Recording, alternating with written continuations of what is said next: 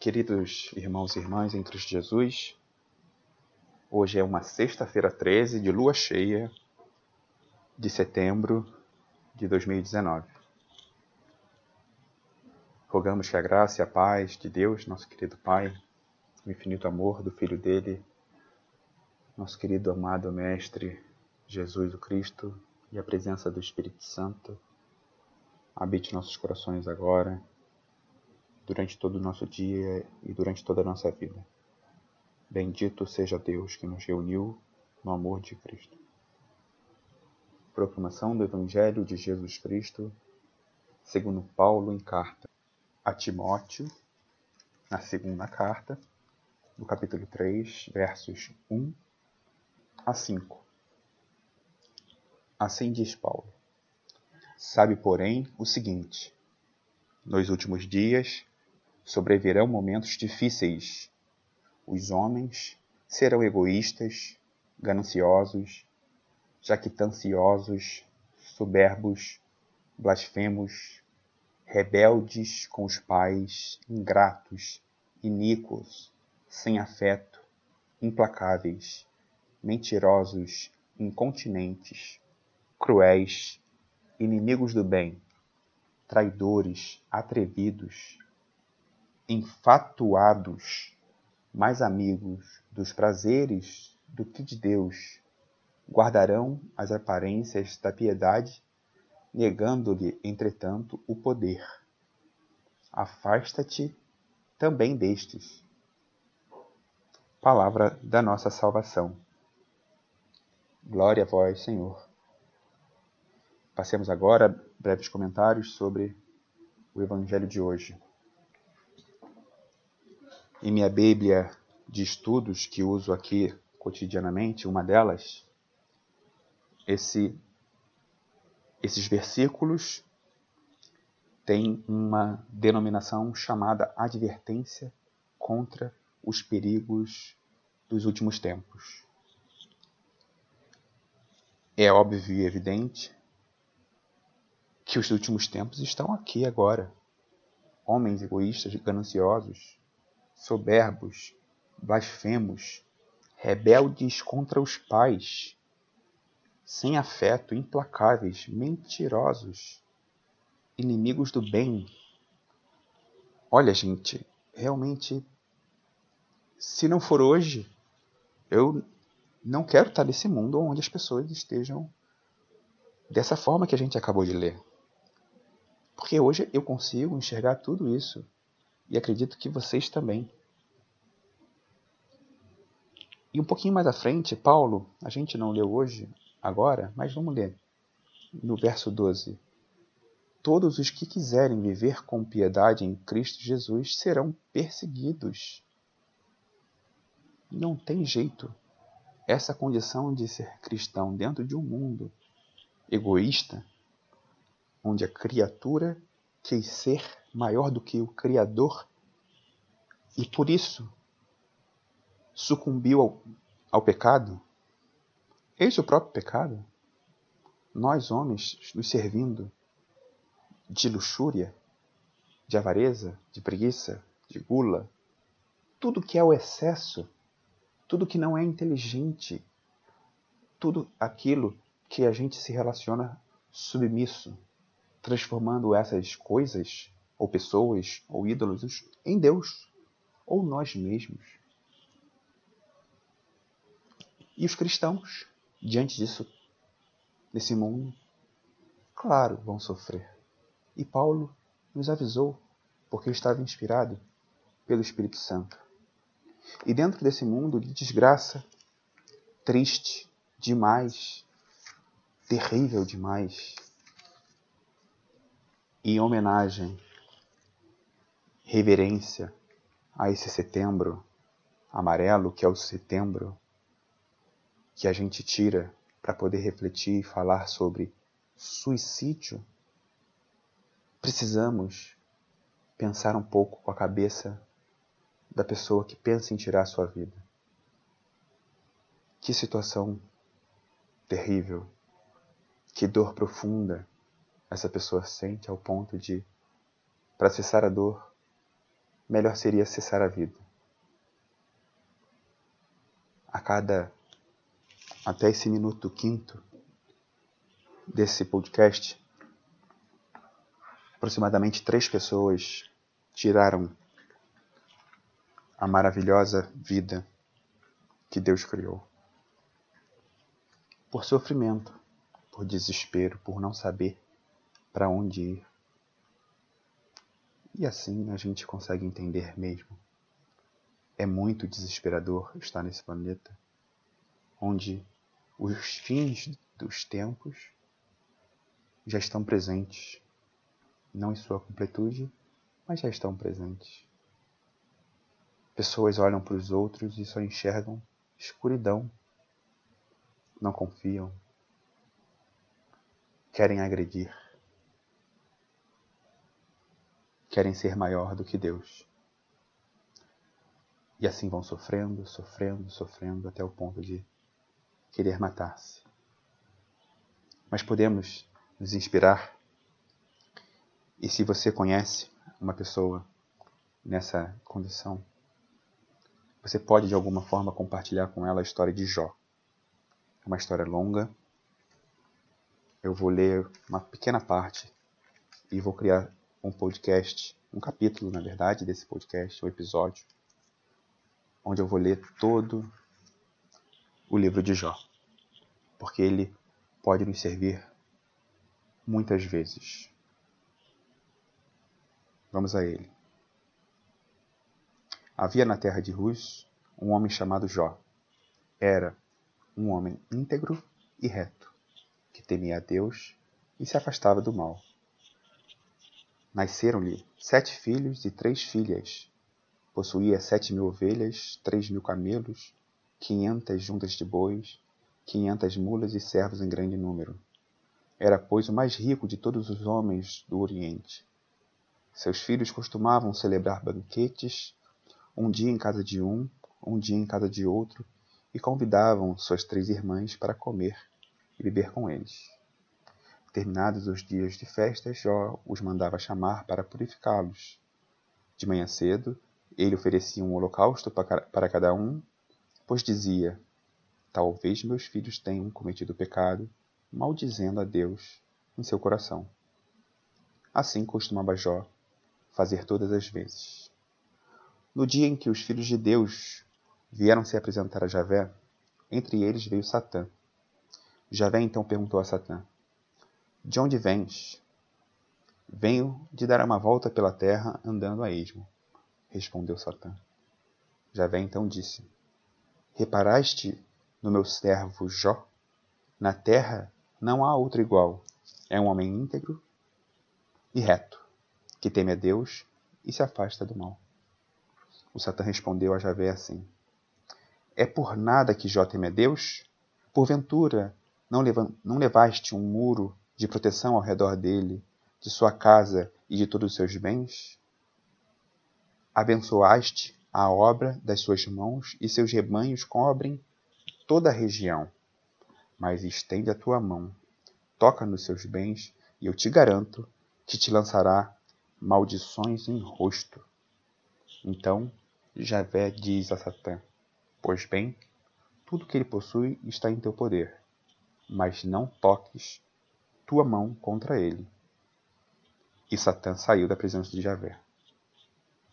Ora, um dia em que os filhos e filhas de Jó comiam e bebiam vinho na casa do irmão mais velho, chegou um mensageiro à casa de Jó e lhe disse: Estavam os bois lavrando e as mulas pastando ao lado deles, quando os sabeus caíram sobre eles, passaram os servos ao fio da espada e levaram tudo embora. Só pude eu escapar para trazer-te a notícia. Este ainda falava quando chegou outro e disse: Caiu do céu o fogo de Deus e queimou as ovelhas e os pastores, e devorou só e devorou tudo. Só eu pude escapar para trazer a notícia. Este ainda, quando chegou o outro, disse: Os caldeus, formando três bandos, lançaram-se sobre os camelos e levaram-nos consigo, depois de passarem os servos ao fio da espada. Só eu pude escapar para trazer-te a notícia. Este ainda falava quando chegou ainda um outro. Estavam teus filhos e tuas filhas comendo e bebendo na casa do irmão mais velho.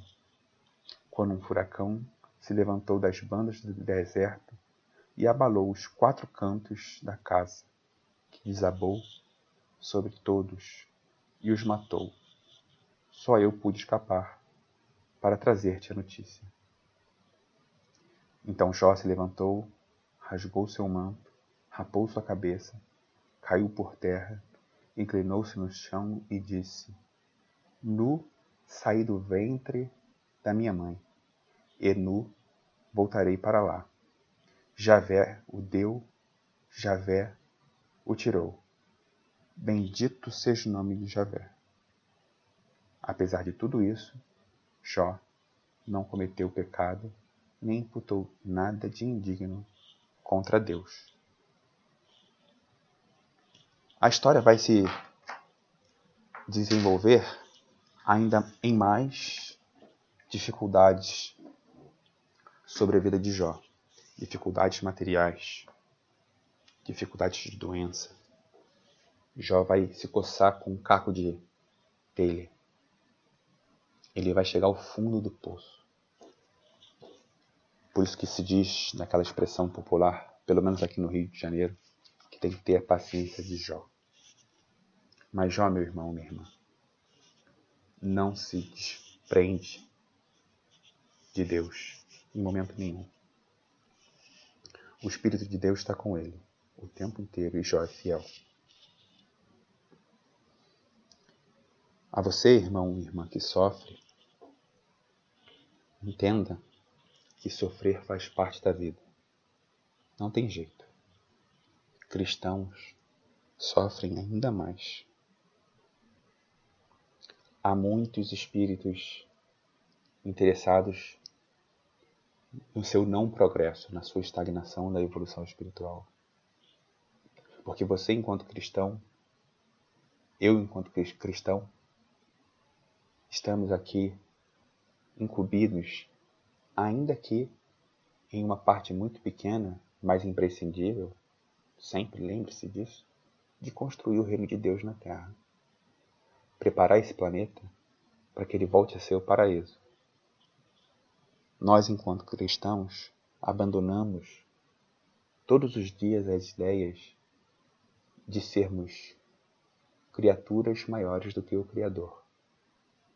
Devemos nos submeter a Deus, mas essa submissão não se trata de uma humilhação na qual ficamos atemorizados morrendo de medo de um pai que vai nos bater com um chicote, com um cinto.